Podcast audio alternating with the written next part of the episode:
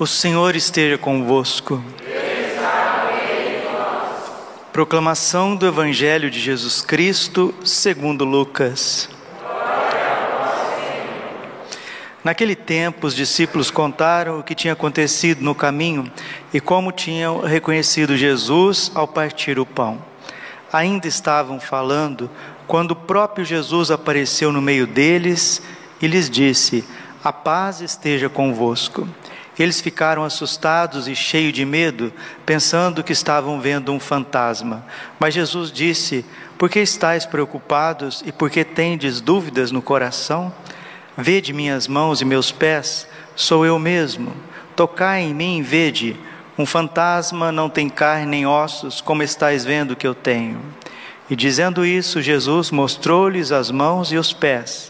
Mas eles ainda não podiam acreditar, porque estavam muito alegres e surpresos. Então Jesus disse: Tendes aqui alguma coisa para comer? Deram-lhe um pedaço de peixe assado. Ele o tomou e comeu diante deles. Depois disse-lhes: São estas coisas que vos falei quando ainda estava convosco. Era preciso que se cumprisse tudo o que está escrito sobre mim na lei de Moisés nos profetas e nos salmos. Então Jesus abriu a inteligência dos discípulos para entenderem as Escrituras e lhes disse: Assim está escrito: o Cristo sofrerá e ressuscitará dos mortos ao terceiro dia, e no seu nome serão anunciados a conversão e o perdão dos pecados a todas as nações, começando por Jerusalém vós sereis testemunhas de tudo isso. Palavra da salvação. Ave Maria, cheia de graça, o Senhor é convosco.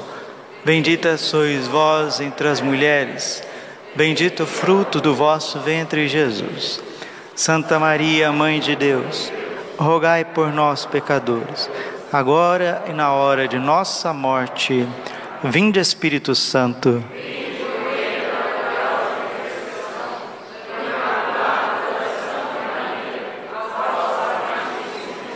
Podemos sentar um pouquinho. Jesus, manso e humilde de coração.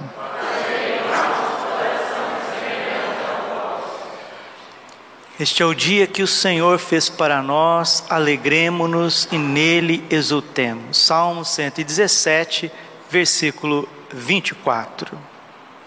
E nesse belíssimo evangelho de São Lucas, São Lucas, um exímio, um esmerado historiador, que coloca as palavras no lugar certo para mostrar para a história, para os críticos, para os literários, que Jesus Cristo é o Senhor e Salvador do gênero humano. Jesus é o Messias profetizado por Moisés, pelos profetas e nos Salmos. E São Lucas faz essa belíssima síntese que é o seu evangelho em união com os Atos dos Apóstolos.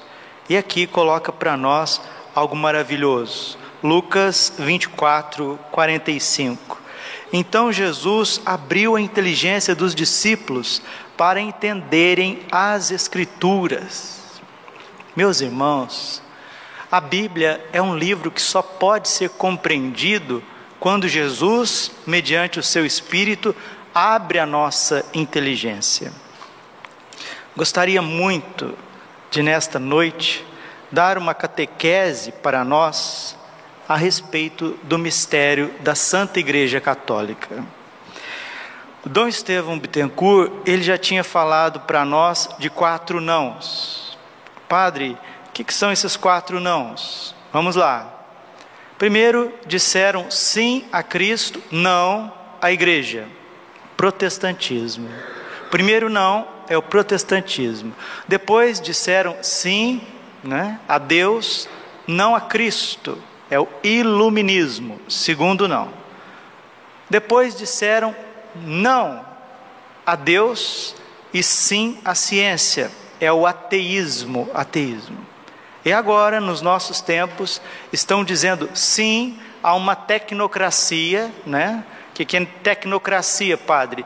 São leis imbuídas de grandes tecnologias, onde vai dizendo não ao homem. Isso é o globalismo do anticristo.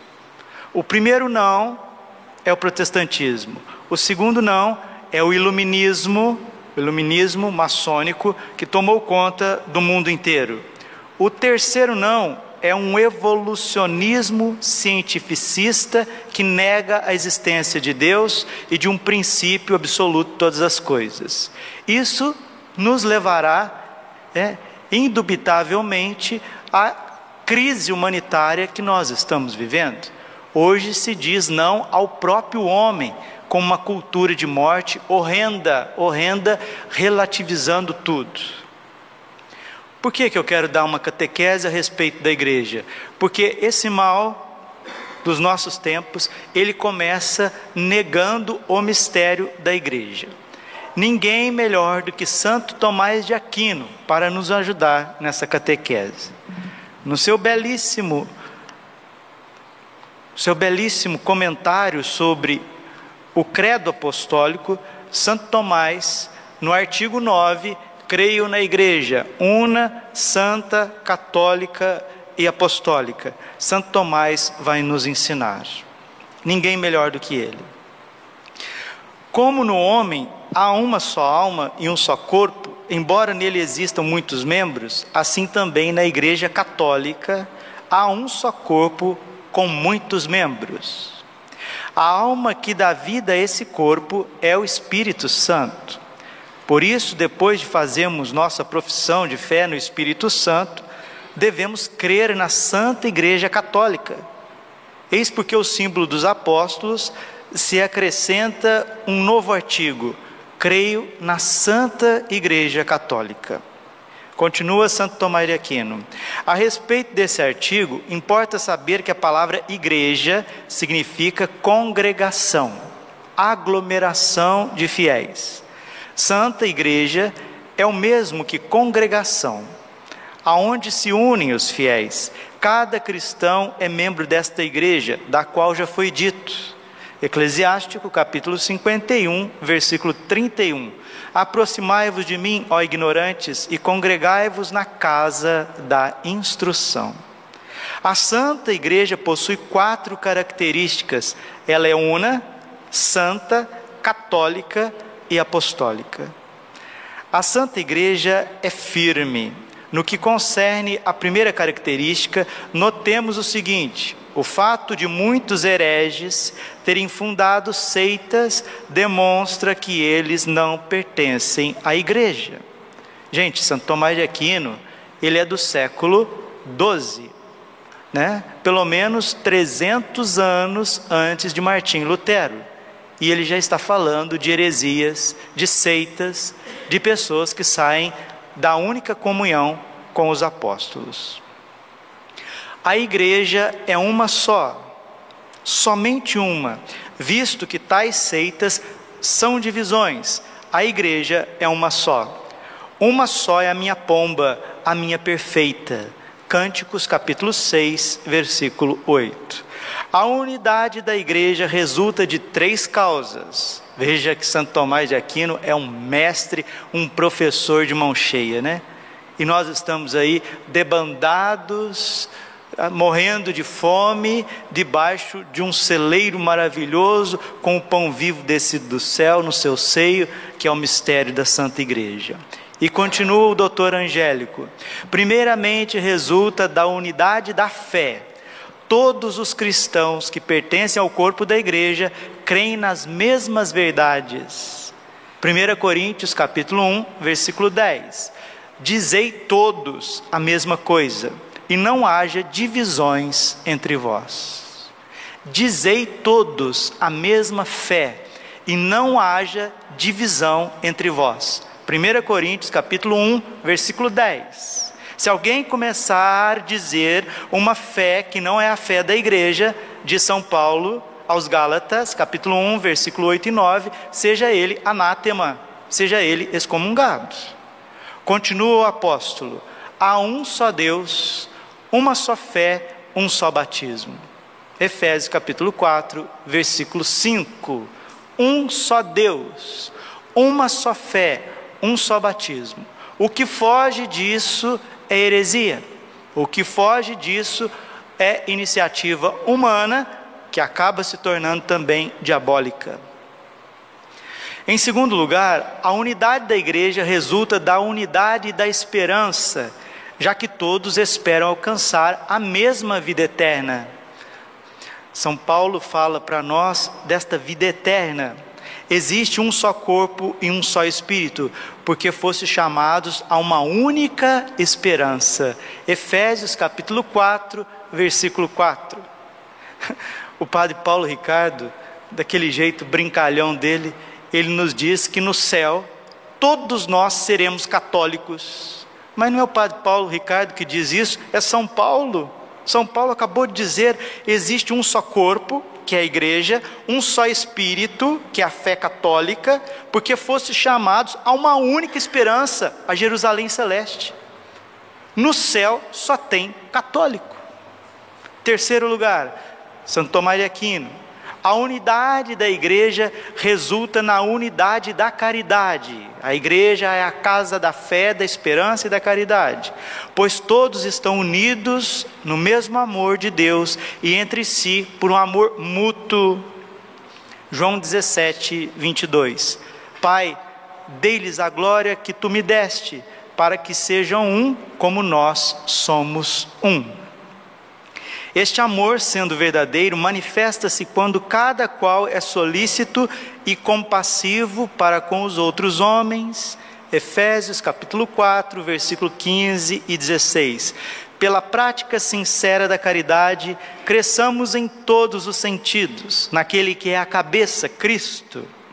É por ele que todo o corpo, a igreja, coordenado e unido por conexões que estão ao seu dispor, trabalhando cada um conforme a atividade que lhe é própria, os ministérios diversos, efetua esse crescimento visando a sua plena edificação no amor.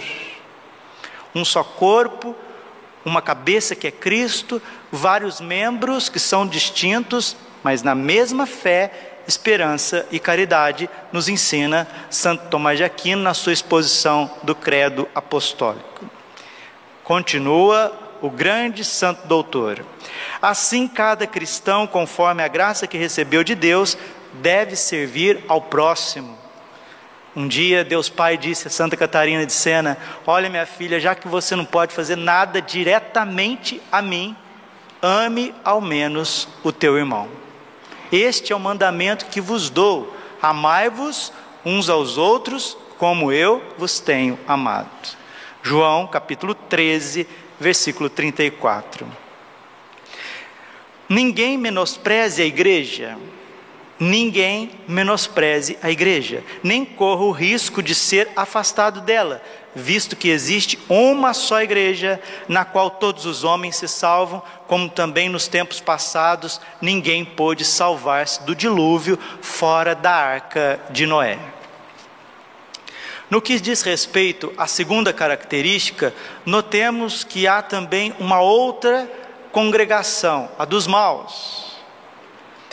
Salmo 25, versículo 5 detesto a companhia dos malfeitores. Salmo 118, versículo 21. Maldito seja quem transgride a lei do Senhor. Existe uma congregação dos maus, uma reunião dos maus, que depois se consuma no inferno. Existe a congregação, a reunião dos bons, que se consuma na Jerusalém celeste. Esta congregação, essa congregação de Santo Tomás de Aquino é má, ao passo que a igreja é santa. O templo de Deus é sagrado, e isto sois vós. 1 Coríntios, capítulo 3, versículo 17.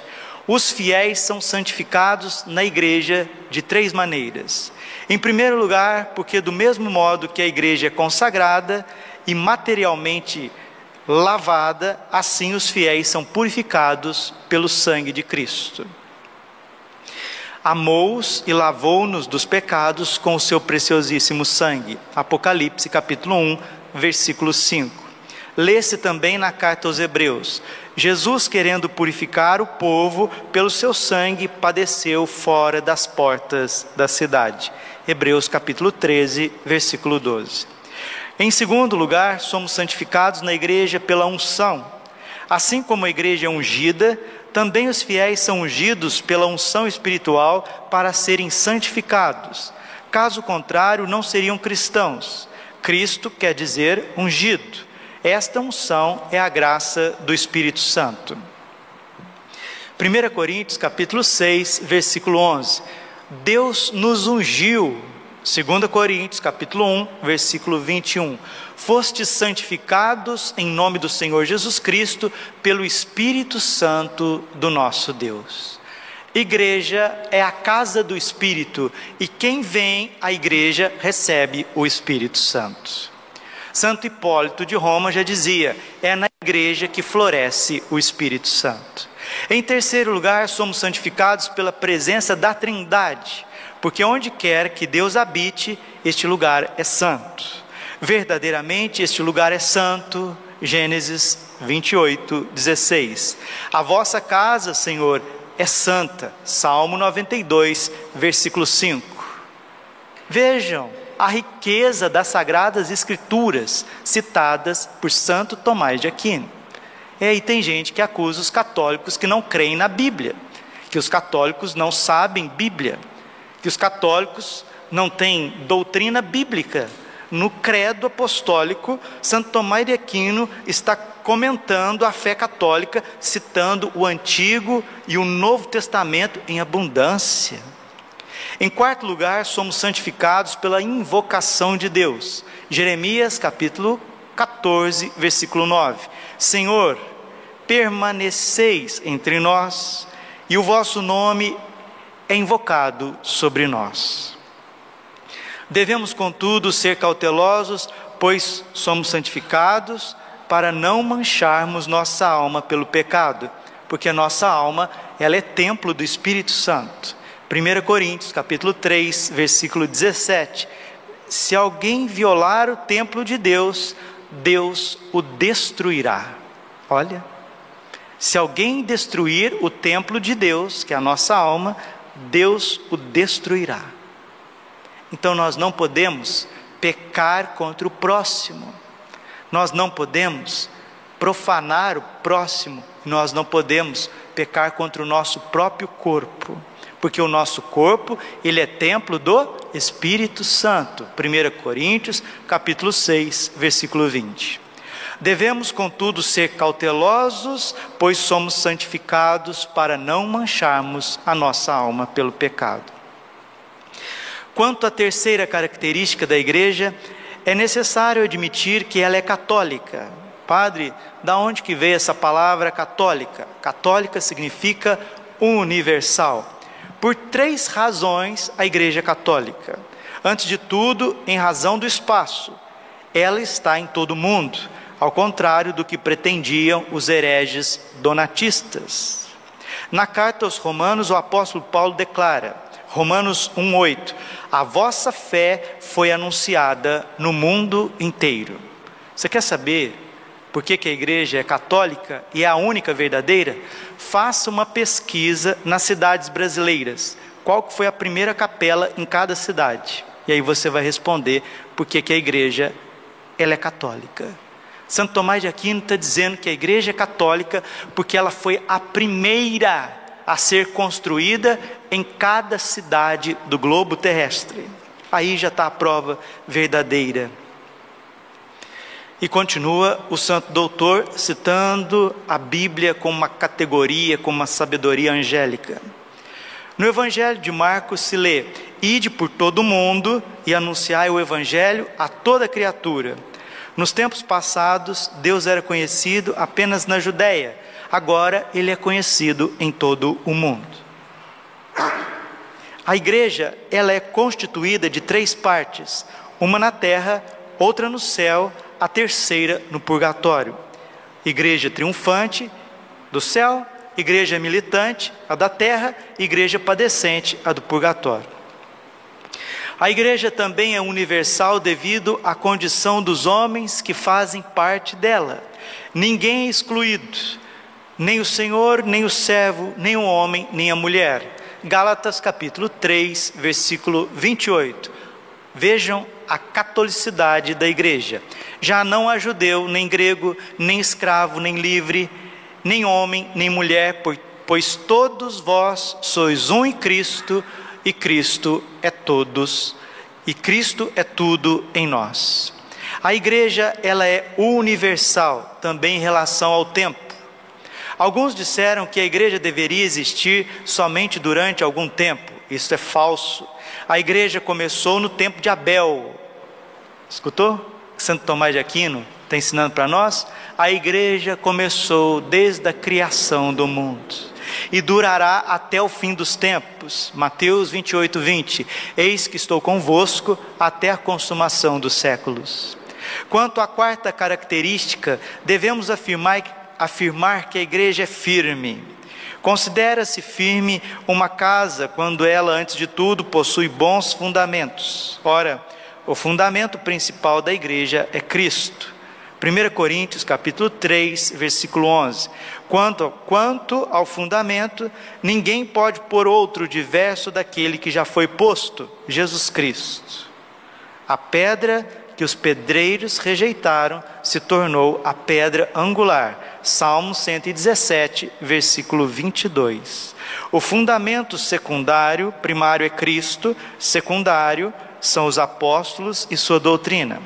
Por esta razão, ela também é firme, já que se lê no Apocalipse que a cidade tem doze fundamentos que nestes estão gravados os nomes dos doze apóstolos. Apocalipse, capítulo 21, Apocalipse, capítulo 21, versículo 14. Também em razão disso, se diz que a igreja é apostólica, e para significar mais claramente a firmeza da igreja, São Pedro foi escolhido como seu chefe, como a cabeça visível dos apóstolos. A firmeza de uma casa revela-se nisto, quanto quando abalada, ela não cai. A igreja não pode ser destruída. Está escutando? Olha o que Santo Tomás de Aquino está ensinando para nós, na explicação do credo, do credo apostólico, do credo que tem mil e setecentos anos. A igreja não pode ser destruída, nem mesmo pelos seus perseguidores. Pelo contrário, quando foi perseguida, cresceu mais. Os que a perseguiam, bem como os que ela própria combatia, desapareceram todos. Mateus 21, 44. Aquele que tropeçar nesta pedra, a igreja, far-se-á em pedaços, e aquele sobre quem ela cair será esmagado. Não tem como, não tem como. Um jesuíta do século XIX, o príncipe Gagari, ele diz algo para nós que tem um fundamento lógico extraordinário. Só existem dois princípios neste mundo, na história humana: a Santa Igreja Católica e o espírito revolucionário. Ou você é católico, ou você é revolucionário. Não tem outra. E lá no céu todo mundo vai ser católico. Vai acabar a revolução. E a revolução levada até as últimas consequências é o inferno. E aqueles que estão no purgatório, porque são revolucionários até a metade, ou 75%, sobrou 25% de alguma coisa católica, ainda pela misericórdia de Deus se salvou. Mas todos os que estão no purgatório estão porque foram revolucionários. E aqueles que são revolucionários é porque eles dizem assim: eu estou certo, Deus está errado. Pecado é isso. Dizer que nós somos pecadores é a mesma coisa dizer que nós somos revolucionários, que nós protestamos contra Deus e contra suas obras. A conversão ela é total, não tem é, meia conversão, 80% de conversão. Hoje sim, no nosso coração existem é, áreas do nosso ser que já estão conquistadas pela fé católica. Tem áreas do nosso ser que ainda é revolucionária. Mas graças a Deus, se você morrer na fé católica e na graça de Deus, para o inferno você não vai. Mas não quer dizer também que você vai entrar no céu direto, porque no céu só entra com uma santidade elibada de vida. Hebreus capítulo 12, versículo 14. Buscai a fé, a paz, buscai a paz com todos e ao mesmo tempo a santidade, sem a qual ninguém pode ver o Senhor. O purgatório, meus irmãos e irmãs, é uma graça grande de Deus, porque as pessoas acham que elas têm uma fé assim maravilhosa e uma, e uma vida assim irrepreensível, que é só morrer e ir para o céu. Ai, meu Deus do céu. O livro de Jó diz que Deus, ele vê defeito nos seus próprios anjos. Nós só entraremos no céu depois de muitas purificações. Ninguém pode destruir a igreja, nem os próprios erros a destruíram. Antes, quanto mais os erros se multiplicavam, tanto mais a verdade se manifestava, conforme está escrito. 2 Timóteo, capítulo 3, versículo 8. Os homens de coração pervertido, reprovados na fé, tentam resistir à verdade, mas não irão longe. O mesmo se deve dizer das tentações do demônio. A igreja é como uma torre na qual se refugiam todos os que lutam contra o demônio. Provérbios 18, 10. O nome do Senhor é como uma torre. Para lá correm o justo à procura da segurança. Quem está distante da igreja será muito mais tentado e será muito mais facilmente vencido pelo inimigo das nossas almas do que aqueles que estão refugiando nesta torre de marfim, nesta torre maravilhosa fundada por Jesus Cristo.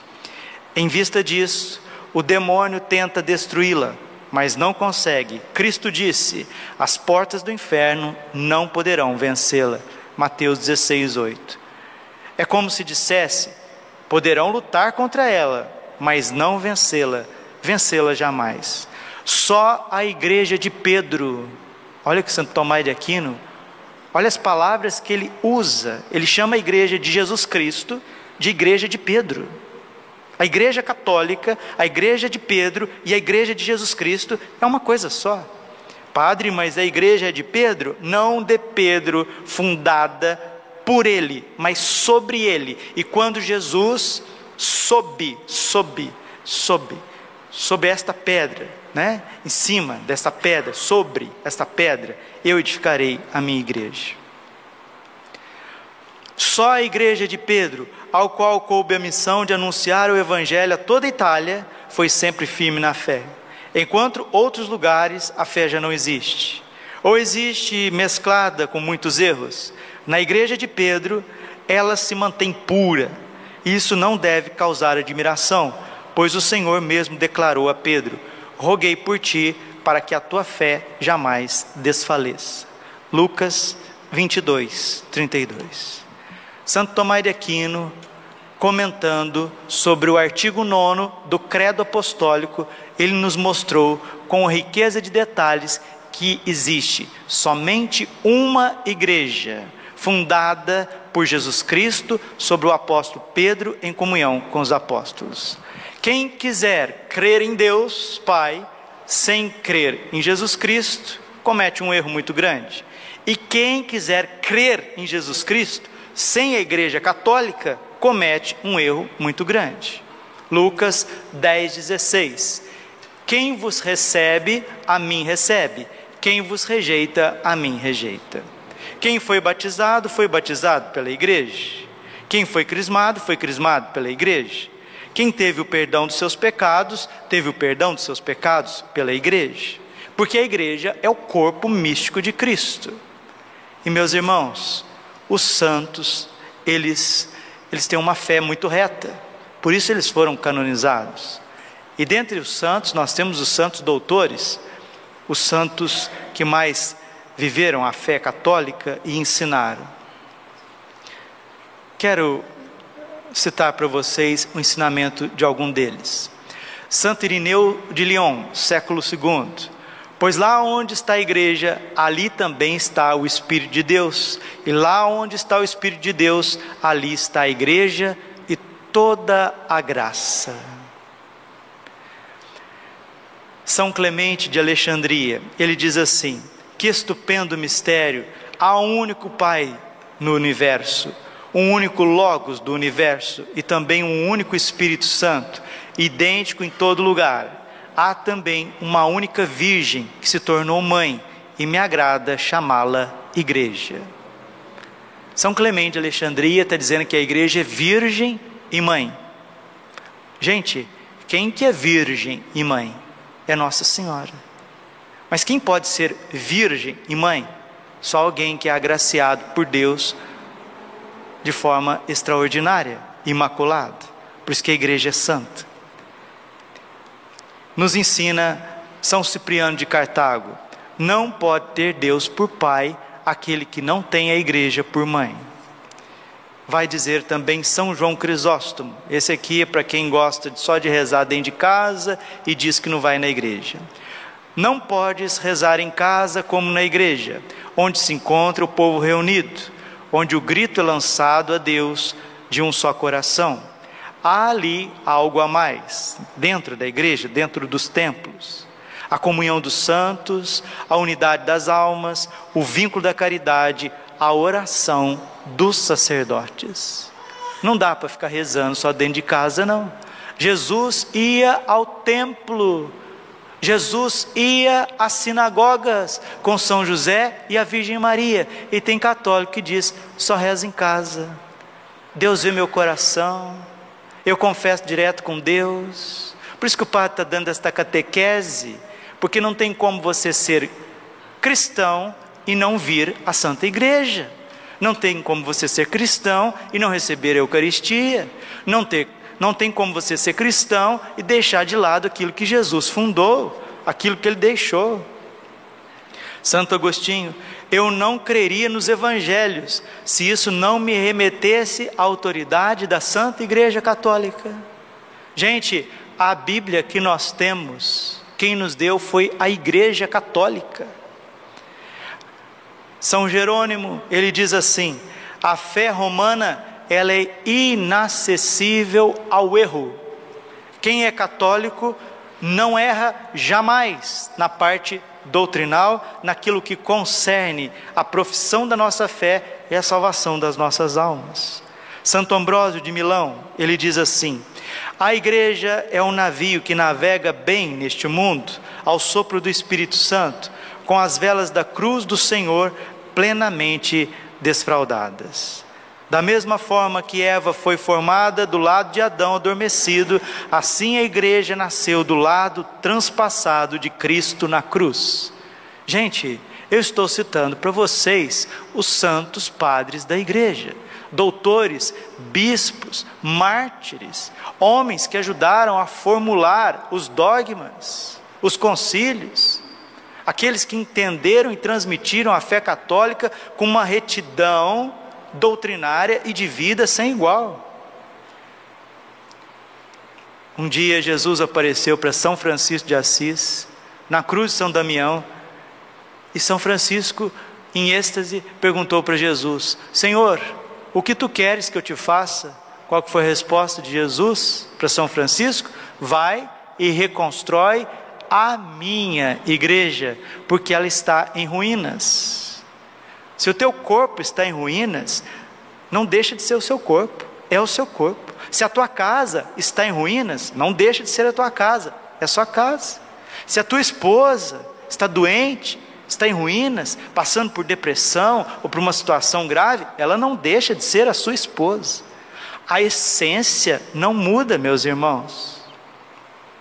São Bernardo de Claraval, ó humildade, ó sublimidade, tabernáculo de sedar e santuário de Deus, morada terrestre, palácio celeste, casa de barro, sala régia, corpo de morte, templo de luz, finalmente, desprezo para os soberbos e esposa de Cristo.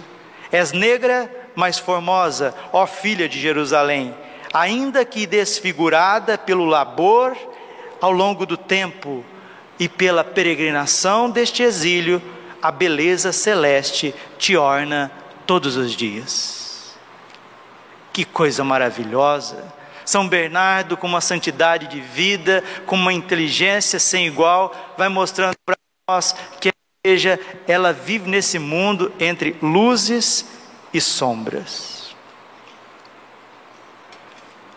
Santa Catarina de Sena, ela disse antes de morrer: Tenho a certeza que quando eu morrer, a única causa da minha morte será o meu amor pela igreja. Santa Joana d'Arc, antes de ser martirizada, lembram que ela foi martirizada como se fosse uma herege, uma bruxa, né? uma mulher possessa pelo demônio. Na verdade, foi uma das maiores santas e mártires de todos os tempos. Ela nos disse assim: Quanto a Jesus Cristo e a igreja, parece-me que são uma só coisa e que não se deve fazer objeções a isso. Jesus e a igreja é uma só coisa. Quem quiser separar Jesus da igreja não vai permanecer na fé, não vai permanecer. Em tudo me sujeito o que professa a Santa Igreja Católica Romana, em cuja fé vivo, afirmo viver e prometo viver e morrer. Santa Teresa d'Ávila. São Francisco de Sales, a Igreja Católica, a Igreja Católica quero submeter para sempre meus escritos, minhas ações, minhas palavras, minha vontade e os meus pensamentos. O Padre Pio, ele dizia assim: não sou eu, né? Não é a igreja que precisa de mim, sou eu que preciso da igreja. Um dia chegaram para Madre Teresa de Calcutá perguntando: Madre, o que está de errado com a igreja católica? Amado sorriu e disse: Meu filho, tem duas coisas erradas com a Igreja Católica: eu e você. Essas duas coisas estão erradas com a igreja. O que mancha a igreja, o que enfraquece a igreja somos nós, porque ela é santa, ela é fundada pelo seu Senhor que é três vezes santo: Santo, Santo, Santo. Ao venerável Fulton Sheen, um homem chegou um dia para ele e falou: Bispo, eu não entro aí na sua igreja porque aí está cheio de hipócritas.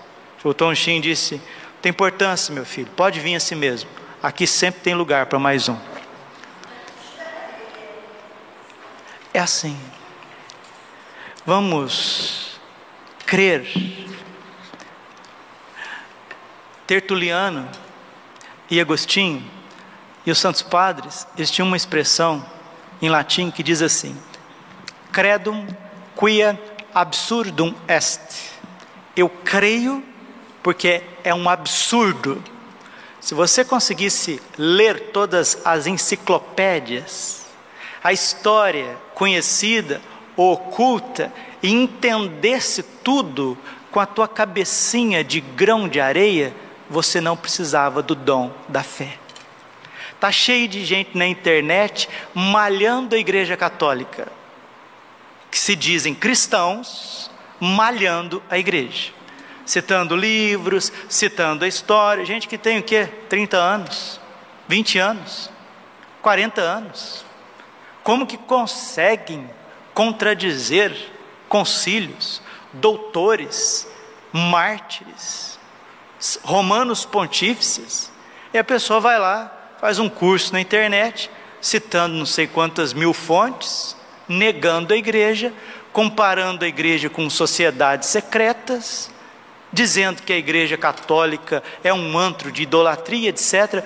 Olha, credum quia absurdum est. Eu sou católico, eu sou padre católico, porque o mistério da igreja, o mistério de Cristo, da Santíssima Trindade, da Eucaristia, não cabe na minha cabeça, como não cabe na cabeça de todos os anjos e santos juntos. Por isso que nós cremos na igreja e dela nós sairemos para Jerusalém celeste ou sairemos desse mundo martirizados, mas jamais negando o credo dos apóstolos, jamais. Nossa Senhora era católica. Depois que ela subiu no céu, ela ficou mais católica ainda. E ela continua aparecendo na terra católica. Ela tem o terço na mão. Ela adora o filho dela na Eucaristia. Ela chama os padres de filhos prediletos. Ela vê os erros da igreja, ela chora lágrimas de sangue por ver os seus filhos miseráveis. Mas Nossa Senhora não sai da igreja, não. Porque no céu a igreja celeste. No purgatório, a igreja está cheia de enfermos que são socorridos pelo preciosíssimo sangue de Cristo. E aqui na terra está cheio de erros, cheio de progressistas, cheio, cheios, a terra está cheia de rigoristas. O que, que nós precisamos ser? Simplesmente católicos. O Espírito que tem que reger a nossa vida é o Espírito Santo o Espírito Santo, ele é o equilíbrio em meio a todas essas mazelas e tormentos e sombras e mentiras e heresias e cismas e dificuldades. Crer na Igreja Católica é um dom. Ninguém pode ser católico somente pela inteligência. Ninguém vem a mim se o Pai não o atrair. João 15, 16. Vamos rezar o credo agora, apostólico, como nós nunca rezamos nesta vida, para que o Senhor atraia cada vez mais pessoas que estudam, que pregam, que, que querem ser cristãos por si mesmos, não querem um corpo, não querem uma igreja, querem ser simplesmente cristãos. Mas da onde que vieram os cristãos? Veio da igreja. Nós não teríamos cristãos na face da terra se não fosse a Santa Igreja Católica. Se a igreja tirar férias, parar de celebrar a missa, acaba os cristãos. Aliás, acaba a face da terra. Mas é um mistério. Credum quiam absurdo est. Eu creio porque é um absurdo. E esta fé é um dom você não vai conseguir em doutorados, você não vai conseguir em cursos, você não vai conseguir nem lendo a Bíblia por si mesmo. Ser católico é uma graça. O próprio Jesus ressuscitado precisou abrir o entendimento dos apóstolos para que eles pudessem compreender as Escrituras. Jesus deu a graça para os apóstolos serem católicos. E Ele quer dar a graça para que todos os cristãos sejam católicos, ortodoxos e protestantes, e que os pagãos se tornem católicos. Aí haverá um só Senhor, um só Deus, um só pastor e um só rebanho. E a nossa missão é fazer discípulos, com amor, com caridade, com sabedoria, com o sacrifício da nossa vida, com estudo, estudo. Eu percebo que quando a gente vai fazer uma homilia mais doutrinal, as pessoas ficam um pouquinho assim, é, é, não ficam muito satisfeitas, porque as pessoas, infelizmente, elas não estão acostumadas a usar a razão. Parece que a gente só tem que trabalhar no nível da emoção das pessoas. E não tem como ser católico sem usar a nossa inteligência. Compreendo para crer, de Santo Agostinho. Creio para compreender. E compreendo para crer. Nós temos que começar a estudar. Temos que começar a aprender. Senão nós não seremos católicos. Aí chega um na esquina ali, pede razão da tua esperança, 1 Pedro 3,15. Você não sabe falar nada? Ai, padre, eu não sou Santo Tomás de Aquino, não. Eu não sou São Jerônimo, não, padre. Eu não sou Santo Agostinho, não. Seja simplesmente católico. Porque São Boaventura dizia: uma velhinha, uma senhorinha piedosa que reza o rosário é muito mais teóloga do que um doutor das faculdades de Bolonha ou da Sorbonne. Porque aquela velhinha, aquela senhorinha, ela tem fé católica, enquanto, 1 Coríntios 8:1, a ciência, ela incha, mas a caridade, a fé verdadeira é o que faz crescer. Vamos espalhar, meus irmãos, a verdadeira fé.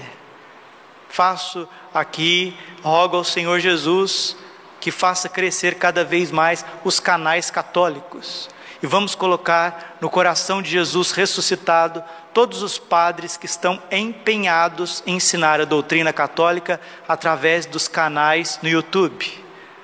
todos esses canais que levam à fé católica, à exposição do credo, levam as homilias, como é importante evangelizar. O Papa Bento XVI disse numa das suas homilias, ele disse que o maior ato de caridade que existe é levar um outro irmão, o ser humano, à fé católica, evangelizá-lo. Então, que saiam, que possa sair todos os católicos que foram para o protestantismo e voltarem ao seio da única igreja verdadeira de Jesus Cristo, santa e católica. Vamos rezar este credo devagar, saboreando as palavras, entendendo o que nós estamos dizendo.